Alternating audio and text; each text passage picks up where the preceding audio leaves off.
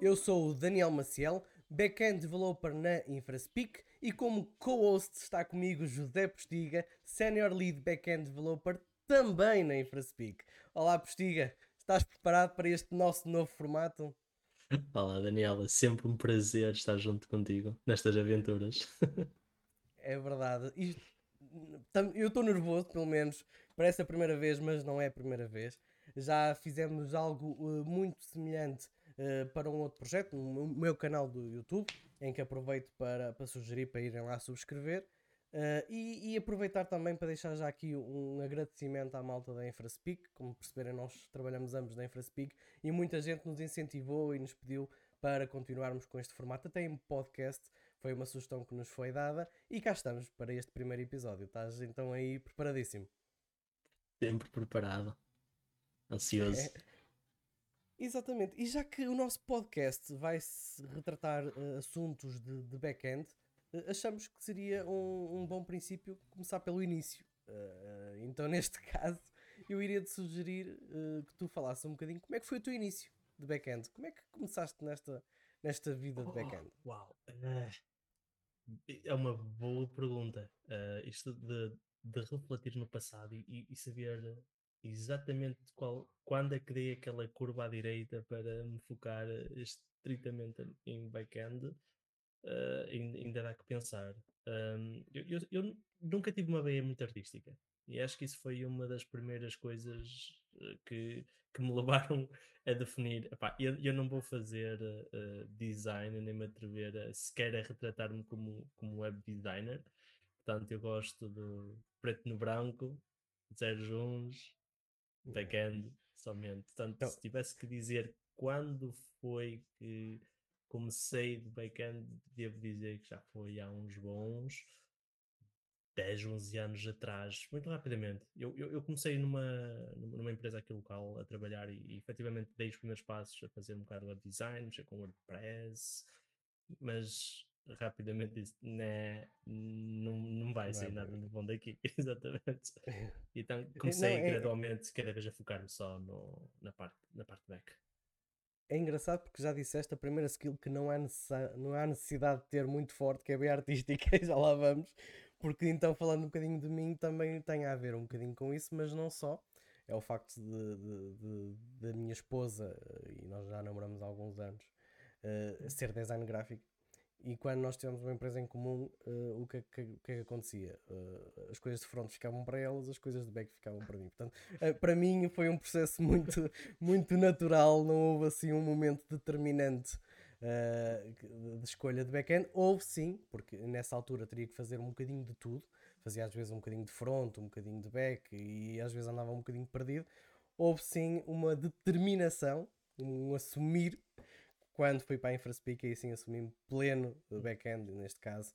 eh, a minha cabeça agora só pensa em coisas de, de back e não quero, não quero saber muito de coisas de front. E, e já dá, e já dá um para ter a cabeça, e já dá para ter a cabeça bem preenchida.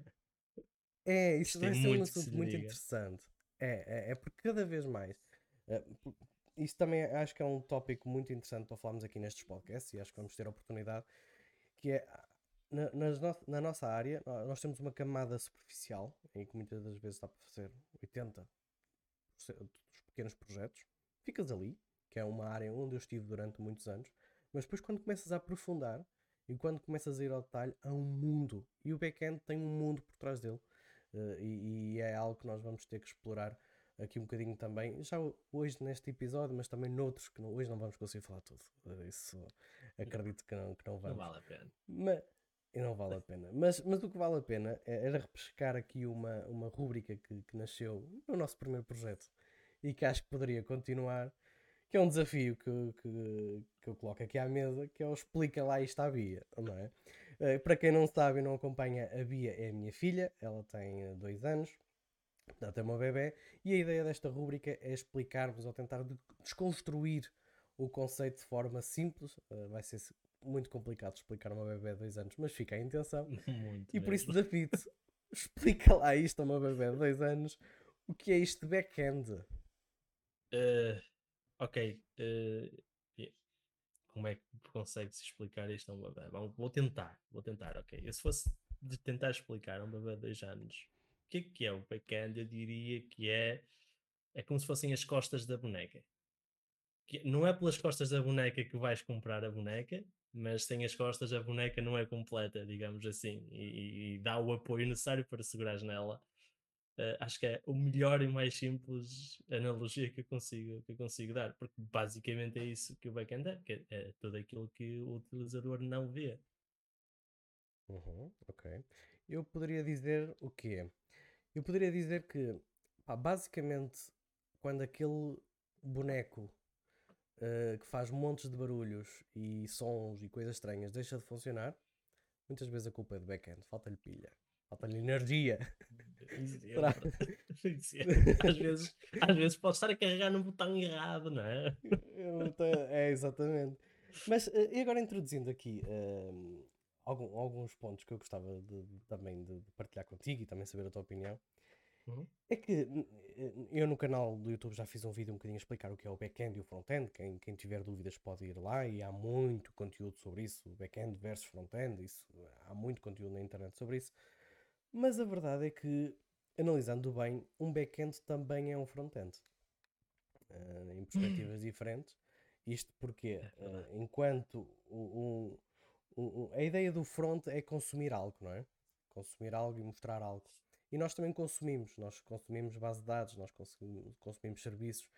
Portanto, a ideia daqui que este mundo não se limita apenas aos bastidores uh, também, também acaba por ser verdade, não é? mas o nosso trabalho também é ingrato por isso, porque às vezes está escondido. Uh, mas é um mundo muito complexo, não é? Sim, é, exatamente. Uh, achei num, num assunto bem, bem interessante, que efetivamente às vezes o back-end até pode ser o front-end, de, dependendo do contexto e, e, da, tua, da tua própria perspectiva. Uh, lá porque está escondido, não quer dizer que tenha que ser uh, feio, esperamos que não seja feio, mas muitas das vezes até é um bocadinho. Mas, mas efetivamente também pode ser o, o consumidor de, de algo e não apenas o fornecedor de, de algo. Por isso é que existem termos bastante interessantes como back-end for uh, front-end, uh, que é, é, é, é, muito, muito, muito interessante. Um, mas sim, uh, efetivamente estás, uh, estás correto nessa, nessa tua abordagem, nessa tua perspectiva. Às vezes nós estamos a consumir algo e temos que trabalhar sobre esses dados e uh, é um mundo bem complexo, bem profundo. Eu não sei o que é que tu, o que é que tu achas sobre, sobre isso. Sim, eu estou perfeitamente de acordo contigo, porque uh, o, o back-end envolve áreas eh, desde base de dados, lógica de negócios, produção e consumo de APIs, toda a arquitetura até infraestruturas, não é? Nós muitas vezes também estamos envolvidos na própria infraestrutura do sistema, configurações de servidor, etc. Portanto, é um mundo muito, muito uh, vasto, portanto, muito grande, em que envolve uh, também muitas capacidades técnicas. E, e já agora deixo-te aqui este ponto. Um, que capacidades técnicas é que deve ter, ou, ou, que skills é que deveria ter, um, ou que deve ter um back-end? Ok. Uh, que capacidade? Bom, acho que partilha muito do que um front-end também deve ter, ok? Porque acho que o importante também é conseguirmos classificar corretamente o que é que é um front-end, o que é que é um, front-ender, o que é que é um back-ender. Uh, geralmente são assim os termos que a gente, que a gente agrega a determinadas pessoas. E o full stack anda aqui um bocadinho em todo o espectro. Uh, mas uh, um, o que é que, que caracteriza ou que, que, características deve ter um back-end? Acho que primeiro tu tem que, tem, tem que estar confortável, um, uh, eh, tem que ter um bom pensamento de sistemas, uh, mas isso uh, lá está, partilha muito do que outras camadas possa, possa precisar. Tem que ter um bom, um bom pensamento a nível de, de impacto de sistemas, ter um conhecimento do, do de, de, das tecnologias de comunicação, de, como é que as aplicações podem ser segmentadas como é que podemos entregar estes dados e de forma muito mais rápida. Portanto, ter aqui também uma forte componente de, de performance, porque muitas vezes, ao contrário do que os frontenders possam estar ou estar, estar habituados a trabalhar, nós tra geralmente trabalhamos muito mais próximos das nossas camadas de persistência, ou seja, das nossas bases de dados. Eu digo bases de dados, mas, mas pode ser um conjunto muito complexo de sistemas sem ser apenas bases de dados. Pode ser, lá está, consumir de outras APIs também, portanto também temos que ter aqui algumas formas de, de, de evitar e ter alguma consideração sobre o nosso coupling entre, entre serviços, temos que ter sempre um pensamento muito holístico e pensar e se tudo falhar, como é que nós conseguimos uh, evitar que o utilizador uh, perca completamente o acesso ao, sistema em si, ou pelo menos consiga fazer uma nova tentativa de, de submissão dos dados sem, sem ter nenhuma consequência catastrófica. Portanto, também, portanto, acho que tem que ser uma, uma pessoa que uh, consiga pensar no, no impacto daquilo que, que está a trabalhar. Uh, e tem que ter muita mais consideração sobre como é que eu consigo receber este pedido e resolvê-lo o mais rapidamente possível, quando eu pelo menos às vezes penso que do lado do front-end acho que é, não, também tenho muita preocupação de como tornar a coisa mais interativa, tornar a coisa bonita, tornar a experiência muito agradável ao utilizador e está muito mais aberto a escrutínio do que, do, do que os backenders, não é? Eh, porque uhum. geralmente os consumidores back-end são pessoas muito mais técnicas do que, digamos, os consumidores do, front-end, e isso pode ser às vezes um bocadinho, um bocadinho injusto uh, em, em, algumas circunstâncias, mas uh, isso aí implica, eu diria que tem que ter este, esta, esta, pequena, esta sensibilidade de resolver as coisas o mais rápido possível, da melhor forma possível. E isso implica muita garantia de ponta a ponta. Uh, podemos entrar em específicos, acho que tu também, como backender, sabes muito bem do que é que eu estou a falar, mas para quem não está habituado ainda, muitas das nossas primeiras considerações é uh, eu vou receber um, um, request, geralmente. A maioria dos backenders que conheço trabalha no, num pattern que é o request response.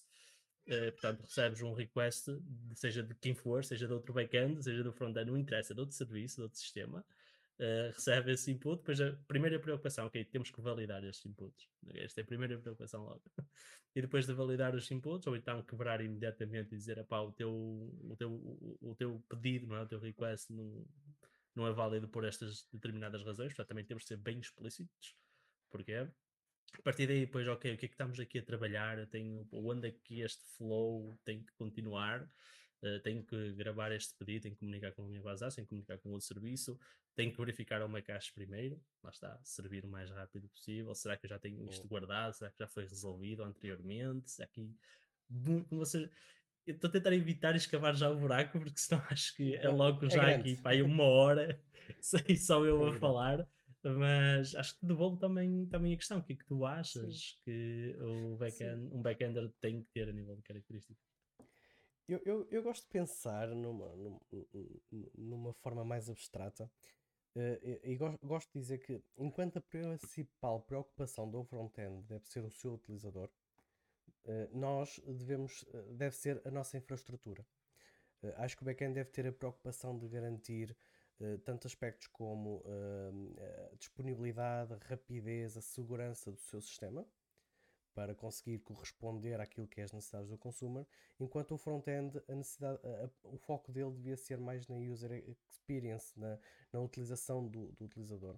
E portanto aqui leva-nos a, a, um, a, uma análise muito profunda e técnica uh, de áreas muito abrangentes, como inclusive a infraestrutura, não é? Quando envolvemos e cada vez mais agora nas tecnologias. É que antigamente montava-se um servidorzito Linux na web e estava, estava o projeto a andar. Agora. Alojamentos partilhados, quem nunca? Exatamente, agora há um mundo inteiro uh, por trás que, que, que, que realmente é, é, é, é, é, fantástico. E, e quem começa a explorar vai começar, e por isso às vezes também é importante quem está a começar uh, não querer saber logo tudo ou aprofundar tudo, é uhum. realmente um oceano gigantesco. Uh, mas uh, mudando aqui um bocadinho o foco, tu, tu focaste muito na, na, nas questões de conhecimento técnico. Eu gostaria de ressalvar três skills que acho que é necessário ter, não, não do aspecto técnico, mas do back-end. Uma, a primeira é o pensamento analítico. Acho que um back-end deve, deve conseguir analisar bem os problemas, ter um pensamento crítico, porque vai envolver também muito daquilo que é a lógica de negócio a capacidade de interagir e colaborar, porque um back-end vai ter que interagir com muitas pessoas, mesmo da própria empresa. Vai, vai, ter, vai ter vários stakeholders à volta, inclusive depois quando começa a comunicar com outros serviços também poderá ter que às vezes integrar-se com outras equipas externas para fazer integrações, fazer. Portanto, tem que ser alguém que tenha a capacidade de, de interagir e colaborar. E um aspecto fundamental que eu já falei muito também no meu canal no YouTube, e é, nunca é demais ressalvar, que é curiosidade e vontade em aprender, não é? Mas isto, é alguns pontos até são, são comuns em tudo que é o programador, mas acho que no back-end acaba por ser essencial, porque vai encontrar desafios, desafios no dia a dia e vai ter que andar a ir obstáculo a obstáculo, a ultrapassar, e acho que isso é fundamental. O que é que, o que, é que tu achas disso? Sim, claro. Obviamente que people skills, como se, como se diz, um, é, é, super importante, mas como eu falei, isto, isto, é tão zona cinzenta, é porque acho que qualquer uh, profissional deve fazer o, o, possível e o impossível para comunicar bem, entender, pensar, entender pr primeiro o problema, que não faltam são pistoleiros aí, que a única coisa uhum. que sabem fazer é dar tiros em, em tarefas e, uh, e abri-las e fechá-las e epá, não, não, não vê a big picture. Uh, acho que todo, todos os pontos que nós tocamos aqui aplica-se em qual, seja qualquer qual for a camada. Okay? Pode ser um integrations engineer, pode ser um front-ender, pode ser um back-ender, pode ser uh, lá, um product manager e muitas das coisas que a gente falou, see the big picture, qual é o impacto, qual é o custo, qual é o outcome necessário, é tudo muito, muito zona cinzenta. Uh, eu uhum calhar quero, queria falar era mais de é que eu acho que torna um backender mais para excepcional. E acho que a primeira coisa que eu consigo dizer é que uh, o, o, conseguir olhar para uma tarefa. Que, pá, acho que não há nenhuma empresa aqui que não, que não trabalhe muito com, como lista de tarefas, seja, seja qual for a metodologia que vai utilizar de desenvolvimento, no fundo, no fim das contas é sempre uma lista de tarefas glorificada, mas que olhe para uma tarefa e que entenda que uh, qual é as ramificações e os impactos que tem a inclusão e a conclusão dessa tarefa. Uh, acho que é, é, o caminho, é meio caminho para ser excepcional, porque dependendo depois da sua conclusão analítica, ela está fazendo a perninha à capacidade analítica que tu disseste, vai poder dizer, será este o melhor caminho para o produto que eu estou a desenvolver? E daí depois, epá, será que faz sentido em equipa? Quais são as consequências? E isto vai levar-nos por um caminho que se calhar não, não temos a capacidade, porque uh, vou deixar aqui a pardinha, nem que depois no outro episódio a gente fale, que um, às vezes não é só uh, utilizar uma tecnologia, ok? Uh, tecnologias e soluções já há muitas. a grande questão é qual é o grande impacto que vamos ter ao adotar e introduzir essa tecnologia, porque há muitas coisas que precisamos de ter para introduzi-las. Sabes isso quase em primeira mão. É preciso não só trazer a tecnologia, mas ter pessoas que saibam trabalhar com essa tecnologia, ter formas de ter a observability sobre essa tecnologia, saber quando esse bocado de infraestrutura lá está, está, a, operar, está a operar de forma satisfatória. Primeiro, saber o que é operar de forma satisfatória. Há aqui muita coisa que eh, acho que um excelente backender consegue e, e, eventualmente há de pensar que é, ok, qual é o meu impacto? Eu estar a carregar nas teclas é muito fácil, qualquer pessoa faz front, back, whatever, não interessa. Uh, até o meu filho David batendo, bate em teclas e pode sair dali um exit e está, é agora um backend, ok, é um backender. Mas uh, o importante é saber qual é que vai ser o impacto, ou seja, antes sequer de começar a escrever, já ter uma visão clara, ou, ou mais clara possível, de o que é que vai sair daqui, qual é que vai ser a consequência e se estamos preparados para esta consequência ou não, porque até essa resposta, a resposta a essa pergunta ajuda a saber que solução vamos querer. Uhum. Concordo. Uh, uh, é aqui agora um ponto que eu também gostava de, de partilhar contigo e saber a tua opinião. Tem a ver com o seguinte: o back-end, o nosso trabalho muitas vezes não é, não é visto. Isto é, são muito trabalho e muito esforço acaba por ficar escondido. Alguns. É visto, é. Uh, é visto. E, e às vezes que é mais sentido. razões. Sente-se. Sentes, não é? Sentes na pele. Quando estoura, 500. Uh, mas, mas, por exemplo, um, um front-end consegue olhar para um produto final e dizer: pá, que site bonito, que, que orgulho, que satisfação. O que é que, o, qual é, que orgulho é que, que o back-end pode ter? É, é, na velocidade, é na disponibilidade, é na tecnologia. Como é que um, um back-end consegue uh, também se automotivar e saber, e pá, que trabalho bem feito? Hum. Uh, eu, eu, eu gosto de dizer que trabalho bem feito é, da minha experiência, é quando um possível bug começa a ser apontado para backend e começa a dizer não, não é backend, é frontend. por exemplo, ou é outro serviço. Não é o meu, é outro. Não, mas uh, brincadeiras à parte, uh, eu acho que mesmo que o front-end seja, ou essa que estamos a falar front-end, uma camada que o utilizador uh, interage seja bastante rápida, ao fim e ao cabo, se o back-end estiver uh, mau, por mais bonito que seja, sente-se. Ou, seja, tem, tem um grande impacto o nosso trabalho, mesmo que não, não seja o, o back-end a, fazer as pop-ups, o fogo de artifício, mostrar os botões naquela posição e pronto, mas o facto de, de, de, quando um projeto é classificado como bastante performante, altamente uh, uh, com, com, muita uh, reliability, seja, é, é, muito é, consegue-se depositar grande confiança, as pessoas estão satisfeitas, estão a interagir e depois no fim é, é que geralmente se tu ouvires ou muito feedback dos utilizadores, é pá, o programa tipo, é fixe, a aplicação é eu, eu, eu consigo tornar as minhas tarefas muito mais simples, é rápido, consigo gravar, consigo, estou em qualquer lado, tenho acesso a ele. E depois, se calhar, ouves, já pá, até é bonito, é agradável aos olhos, ok? Porque, uh, pelo menos no mundo profissional, e muito no produto que a InfraSpeak faz, não, não é só a beleza que atrai aos nossos, uh, aos nossos clientes, é? aos nossos utilizadores. É também o facto de eles uh, poderem estar uh, fazerem pesquisas muito pesadas e a base de dados não arrear. de vez em quando.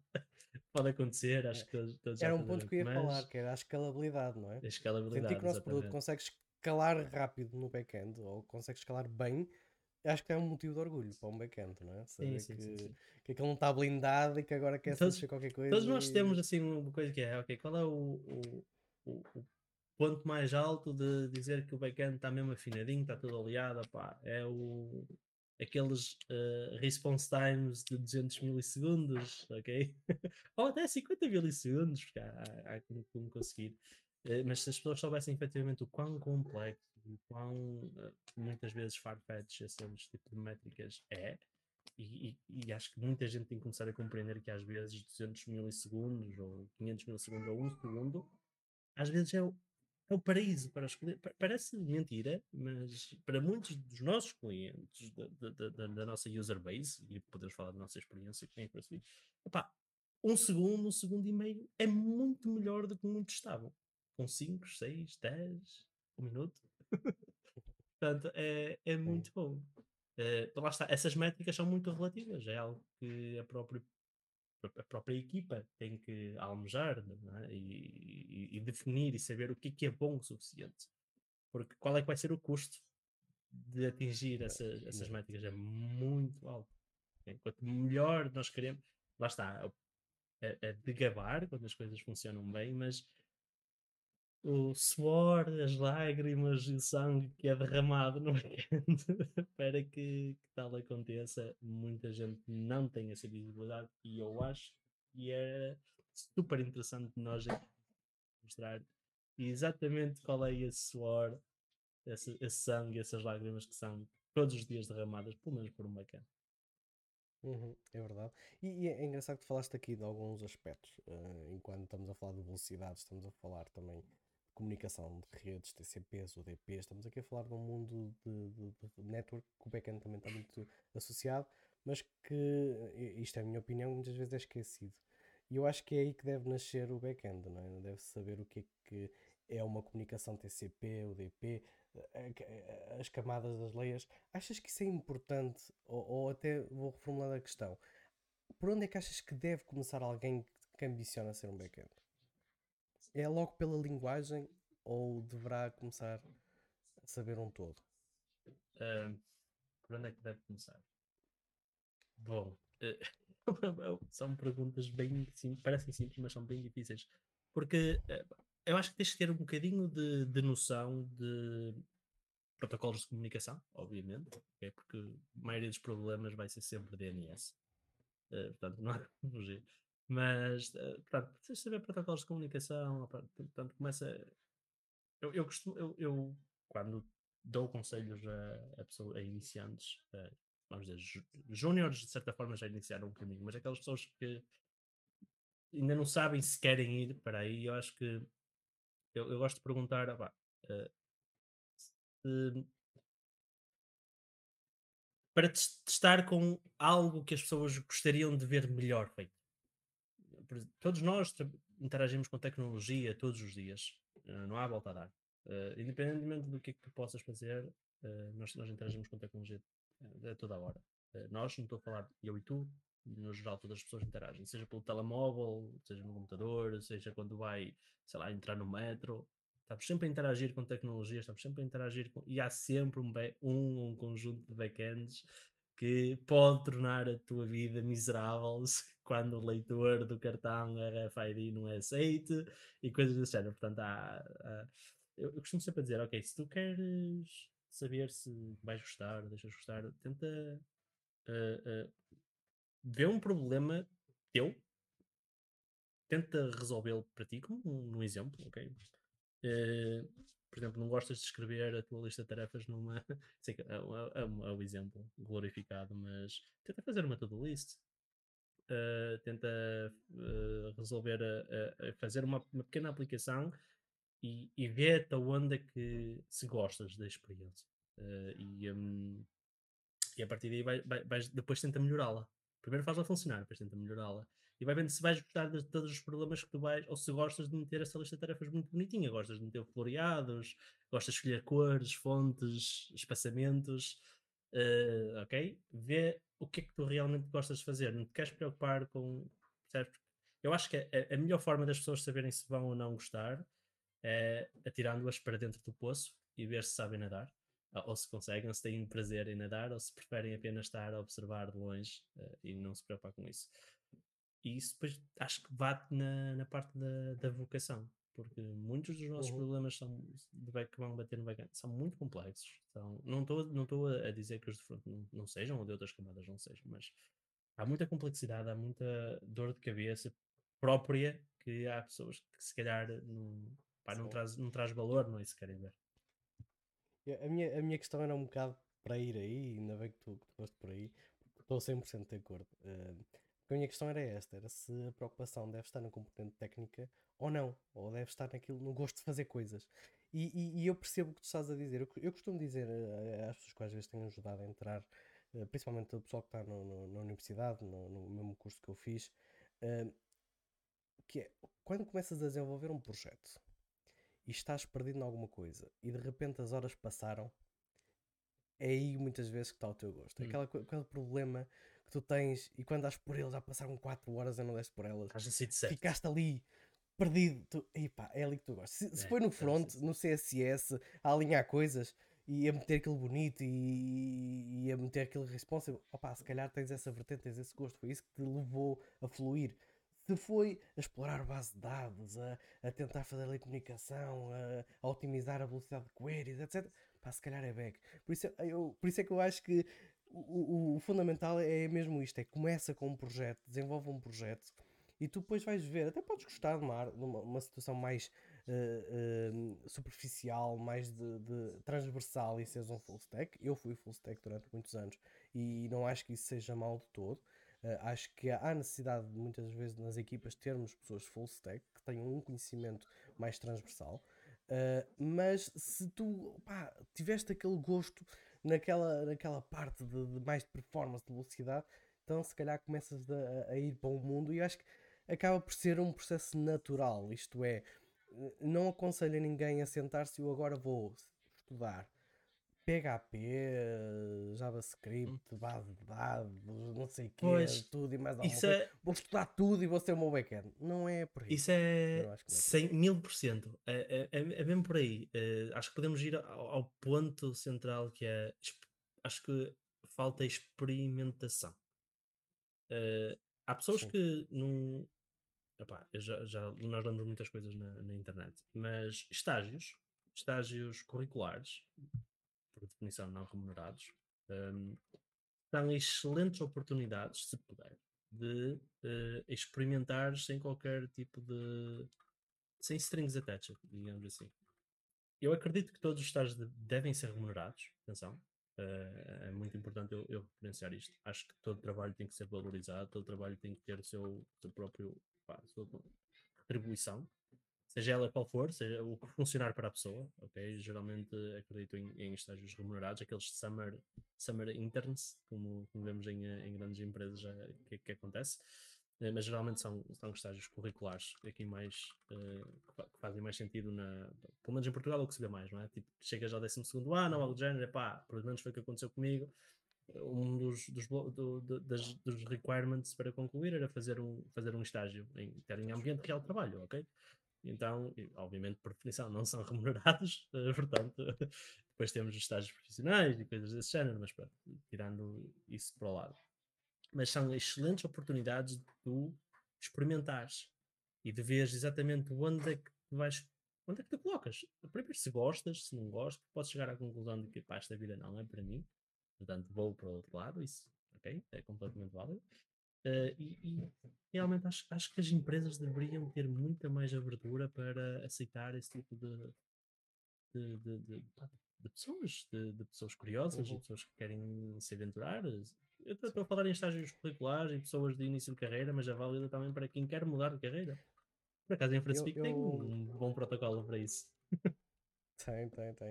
Uh, se estiverem interessados, deixem os comentários aí ou entrem em contato se falamos sobre isso. Mas é importante falar, é, é engraçado falar sobre isso, uh, dos estágios. Eu fui orientador de estágios uh, de algumas pessoas e, e sei que muitas vezes isso não é possível. A empresa às vezes tem um projeto, tenta envolver, ou, ou, ou a empresa, muitas das agências que, que, absorvem alguns estágios são muito focados apenas em front ou trabalham com plataformas como WordPress em que não existe grande trabalho de back. E às vezes nem sempre isso é possível uh, desenvolver uma carreira de back-end, uh, porque uh, muitas das agências que nós vemos por aí, ou pequenas empresas, acabam por utilizar plataformas muito pré-feitas e, e por desenvolver, mas há outro, outro ponto que pode ser muito interessante para aprender, que é o open source. Eu sei que é muito difícil alguém que está a começar, às vezes, ter, ou fazer um, umas requests, ou um pull request, num projeto já maturado, às vezes é muito difícil conseguir contribuir, mas há projetos pequenos, ou até abrir o seu próprio projeto, desenvolver no GitHub, pedir ajuda, interagir, isso também pode ser uma componente muito, muito interessante de exploração uh, abrir, abrir, digamos, o seu código, estar receptivo, eh, porque acredito, eu acredito que a comunidade gosta de ajudar, gosta de contribuir uhum. uh, e, e, se quiserem começar, às vezes não é ter receio, é explorar yeah. e testar isso. Eu acho, eu acho que esse passo é bem duro de fazer se é alguém que está mesmo a começar. Uh, o tipo de escrutínio que se expõe no open source eu não recomendo a ninguém. a não ser que tem, que tem alguém que consiga e que vá de mãos dadas, como eu gosto de dizer, e que apoie e que esteja lá. Mas para isso, isso também é outro tópico muito interessante a nível de encontrar um mentor ou uma mentora que efetivamente uhum. tenha tempo para dedicar. Uh, isso é um tópico super interessante e acho que muita gente ainda não, não, dá, não dá valor ao que é ter mentoria é, é das melhores coisas que tu podes ter e uma da, da maior uh, alavancagem que podes ter na tua carreira. Uh, é uma catapulta, basicamente. Encontrar alguém com muita mais experiência que tu, não quer dizer que tenha que ter a experiência que saiba fazer tudo, mas encontrar alguém que consiga guiar, que consiga pelo menos apontar para onde é que podes começar a, a pesquisar e a, para poder ultrapassar tua, as tuas dificuldades. Orientar. Mas estamos a falar de isso, orientar, mas estamos a falar de pessoas que ainda não sabem nada, zero, prato limpo, ok? Canvas branco ainda.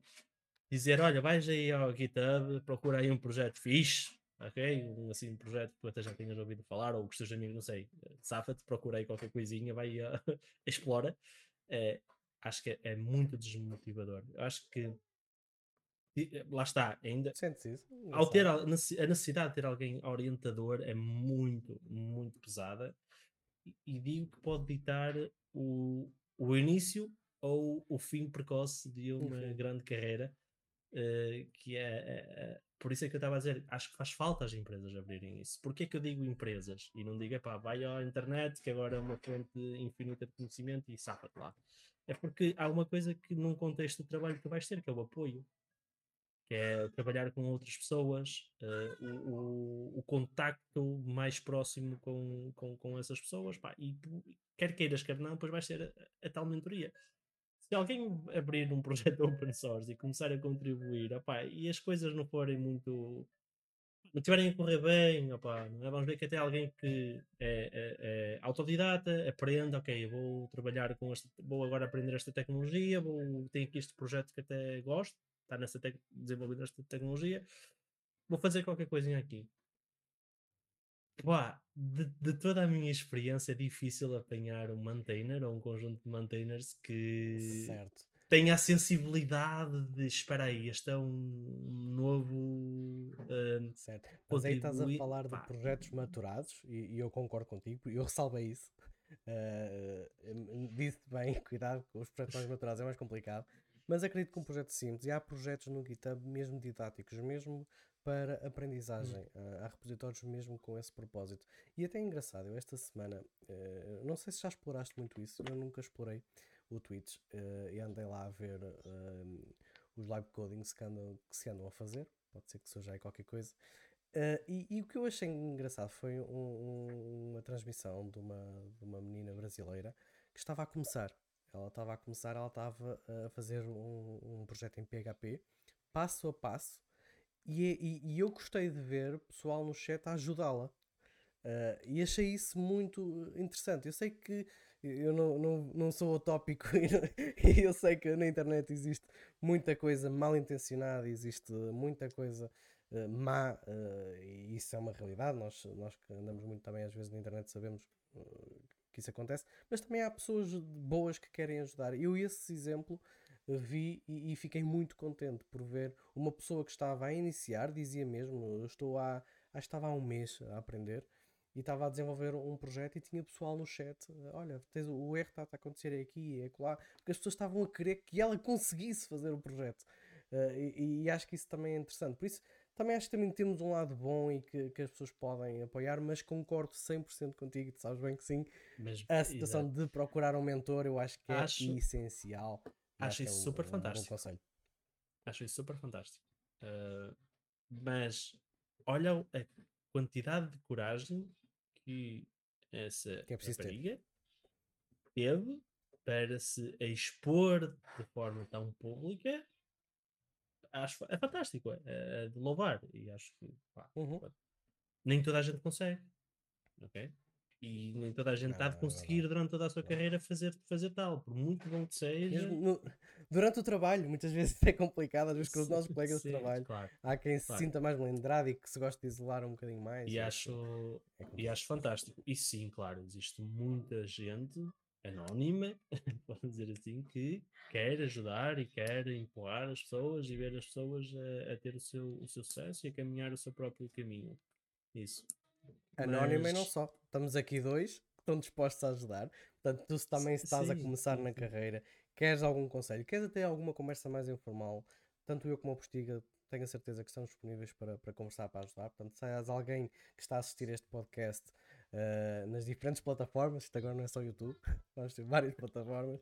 Se estás a assistir aí no carro ou estás aí com os fones no ouvido a trabalhar e precisas de alguma ajuda, uh, dispõe-te, cá eu, está o Postiga. O Postiga está muito pelo Twitter também uh, uhum. e que te pode ajudar, sente-te à vontade nisso. Sente, gostava de dar esta call to action. Boa, ainda, ainda bem que fizeste isso. Sim, sim, sintam-se completamente à vontade. O Daniel para já disponibilizar os respectivos meios de comunicação disponíveis para questionarem diretamente, pessoalmente, e por, por uh, mensagens diretas e privadas, estejam, estejam completamente à vontade. Não, são, não iam ser os primeiros, nem espero eu sejam os últimos que, que, eu, tenho, que eu tenho ajudado nesse, nesse sentido. Uh, de qualquer das formas, não pá, é coragem. Tenho certeza.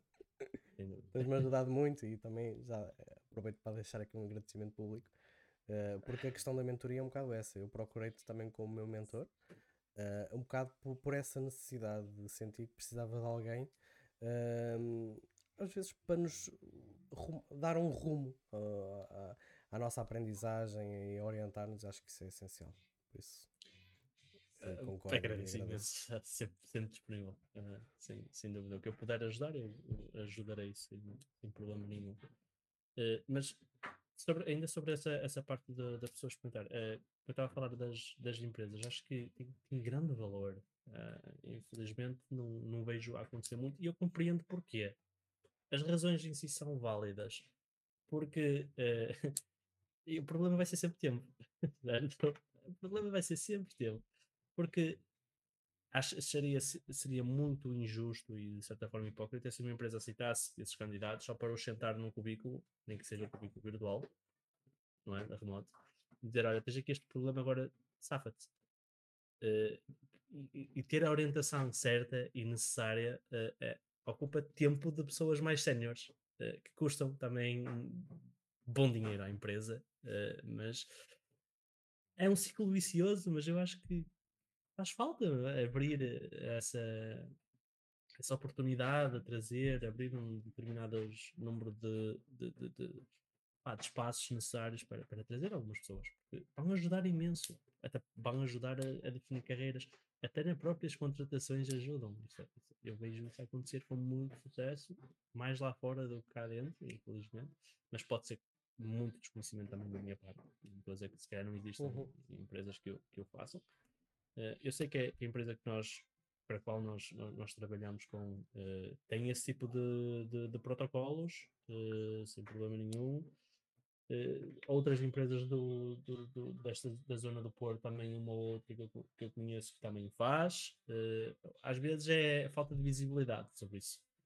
E acho que hum, se, se, alguém Até dessas inclusive... empresas tenham uh, empresas de produto, empresas tecnológicas até de produto, pá, faça aqui o call to action, pá, publicitem um bocadinho mais disso, se calhar interagir com, a, com as escolas da, da zona onde a empresa está alocada, não precisa ir muito longe, mas permitir esse tipo de, de abrir essas portas de entrada, porque acho que existe muita falta de acompanhamento. Sim. E acho Inclusive, que eu não estou muito por dentro do, do uhum. assunto, mas há, é, acho que a InfraSpeak tem um, um projeto de, de, estágio para uh, saltos de carreira ou, ou, ou, troca de carreira. Tu, se és alguém que é de front-end e quer ser back-end e precisas de uma oportunidade para explorar estas tuas skills, porque cansaste, queres mudar, Exato. estás farto de se és, front, é se és front-end e cansaste disto e não tem interesse nenhum, ganhas aqui para a zona, é para a relva mais ver, anda para cá, anda para cá. Exatamente, mas isto para tudo, de todas as posições, queres estás no departamento financeiro e queres uh, começar a programar, qualquer coisa assim, há estágios que te permitem às vezes esta mobilidade de, de, de carreira, o que pode ser também interessante. Temos alguns casos de sucesso. Posso procurar um bocadinho sobre isso. É, acho Temos que se não falha a memória são os slingshot eh, internships, acho que é uma coisa desse género. Posso estar a errar completamente no nome, mas, mas já desse género. E já tivemos pessoas de áreas distintas, já tivemos advogadas que uh, entraram e tiveram a receber formação intensiva de QA e depois até para, para, para entenderem o obje, esse protocolo que estás a, estás a falar, eu acho que estou a assassinar o nome completamente. A, a intenção nem é ficarem na InfraSpeak. A intenção é uhum. aprenderem podem, na é? InfraSpeak. É, é, é, o protocolo não deixa de sequer. É aprender uh, receberem a, a, a, formação necessária, trabalhando na área, com pessoas que percebem da coisa, e depois têm todo o apoio para encontrarem o seu, uh, o seu próprio uh, lugar noutra empresa qualquer, seja ela qual for. Até pode ser concorrente, mas não interessa.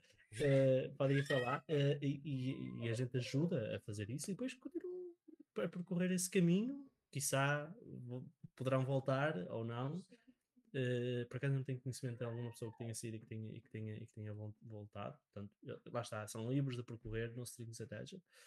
Ah, e, e, assim devolvemos alguma coisa e achamos que temos um impacto bem positivo na, na comunidade, pá, na vida das pessoas e damos a oportunidade, lá está, a trocarem para uma carreira que claro. se calhar viam-se que estão infelizes e não é bem aquilo que querem fazer. Lá está, mais houvesse desse género. Claro, podemos se calhar um dia destes trazer alguém de People and Culture aqui para partilhar um bocadinho sobre essas oportunidades que existem, tanto na InfraSpeak como provavelmente noutras empresas. Uh, mas voltando aqui ao nosso tema do episódio sobre o backend, e, e para estrear aqui uma rúbrica nova, uh, muito na sequência do Explica Lá e Sabia, vamos ter E Quando o David For Grande. Queres explicar primeiro quem é o David? O David é, é o, meu, o meu filho mais novo, tem neste momento. Que está aí, que já ouvi. nove meses. Portanto, Amanhã, nove meses. Amanhã, imagino. Né? Comer sardinhas e fazer nove meses. mas, um, mas sim, é o meu filho mais novo. Pronto. Quem, quem não sabe o que é amanhã, amanhã é dia 24 de junho, dia de São João. Exato. Não sei quando é que este podcast vai estrear, mas provavelmente já estaria. Já, já, já, data de gravação. De... à gravação. Sim. Então, a ideia do, do, desta rúbrica e quando o David for grande é tentar explorar aqui, uh, fazer uma, um bocado de futurologia, uh, ver o que é que poderá ser a tendência do back-end no futuro. Quais é que, como é que achas que vai ser a nossa profissão daqui a 18 anos, quando o David for maior idade? Uh, ora bem, se alguém disser que é o no-code, vamos ter um problema.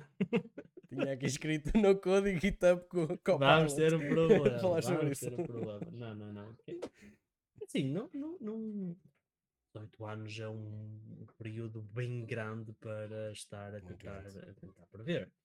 Uh, se calhar muitas das técnicas. Tecnologia. Muitos, é, muita tecnologia de nascer, viver e morrer durante esse, esse período. Mas uh, se tivesse que dizer o que é que, que, é que poderá acontecer, eu acho que vamos estar muito mais virados a, a, a serviços. Okay? Já está muito na moda. Uh, microserviços, mortos monolitos, mas eu acho, eu não quero dizer micro, porque eu acho que não é por aí. Já ouço falar em nanoserviços, também não quero entrar por aí, ok? Porque acho isso simplesmente é, muito, pá, uma aberração, é, se me permites o extremo. Mas acredito em serviços, serviços, os big enough services, serviços grandes o suficientes, mas que consigam ainda caber na cabeça das, das pessoas. Portanto, acho que vai ser muito, muito ligado a isso e a integrações. Eu acho que, acho que agora toda, toda a empresa e, pá, os, os seus cães, dizer, não é? toda a gente e o seu cão, uh, tem um, um serviço. Eu acredito acredito na, na, na, descentralização, mas na integração, como compor o teu, o teu serviço. Ou seja, vamos parar de reinventar a roda, acho que já não vale a pena, acho que existem muitas, muitos sistemas que fornecem já o, a, a, solução para muitos dos problemas e acho que tu pegares nesta solução daqui, da solução daqui, conseguires integrar de forma bonita, Uh, acho que esse sim será, será o futuro. Não propriamente no code, uhum. mas Não, eu, temos. Eu, eu... Percebes? Já temos produtos para, para, para. Já temos soluções para, para todos os problemas. Acho que não vale a pena estar sempre a reinventar a roda. Por, por, acaso, discordo totalmente de ti. uh, bom, eu acho que no Code. É, exato. Acho que o no-code vai ser uma consequência e acho que os backends vão ser uma boa ajuda para os no-codes, porque para haver no-code é preciso haver um bom back. Uh, e acho que vai, vai muita da tecnologia vai, vai, vai crescer à volta disso. E uh, nós temos um, uma tendência na tecnologia que eu começo a observar, que é nós continuamos a inventar problemas. Às vezes uh, não os precisamos, mas continuamos a inventar problemas. Eu vejo muitas das vezes, e agora nas infraestruturas, estão a nascer tecnologias, estão a nascer coisas que às vezes paramos e pensamos, mas precisamos disto? Ah, não, não precisamos, mas é fixe. Isto é muito melhor, tem mais desempenho, vai diminuir microsegundos a tecnologia da XPTO. Portanto, eu acredito que os problemas vão continuar a existir, vamos ter que continuar a arranjar soluções para eles e por isso prevejo que, que em termos de back-end vamos ter aí um futuro com muito trabalho muito promissor. Pelo menos acho que vai ser um bocadinho essa, essa tendência, porque é, é normal os humanos, inventam problemas. e por isso que. Pior, pior. Eu acho que há, há pessoas que criam soluções à procura de problemas. Okay? Problemas, pronto. Também, também às vezes. Isso, às é, vezes isso é que é pior, que é tentar vir com uma solução à procura de um problema. E não ao contrário, tratar os problemas e definir a tua, a tua solução. Uh, Exatamente. E é isso. E para este episódio eu acho que ficamos por aqui. Uh, esta aqui, uh, acho que é o primeiro de muitos episódios. Temos aí algum planeamento já, já feito. Uh, por isso acompanha, subscreve aqui ao, ao podcast, acompanha também no Twitter, YouTube ou noutros canais que, que, acharem, que acharem melhores e estejam à vontade para, para entrar em contato connosco, uh, tanto comigo como o Postiga. E, e é assim, encontramos então no próximo episódio. Até lá. Tchau pessoal.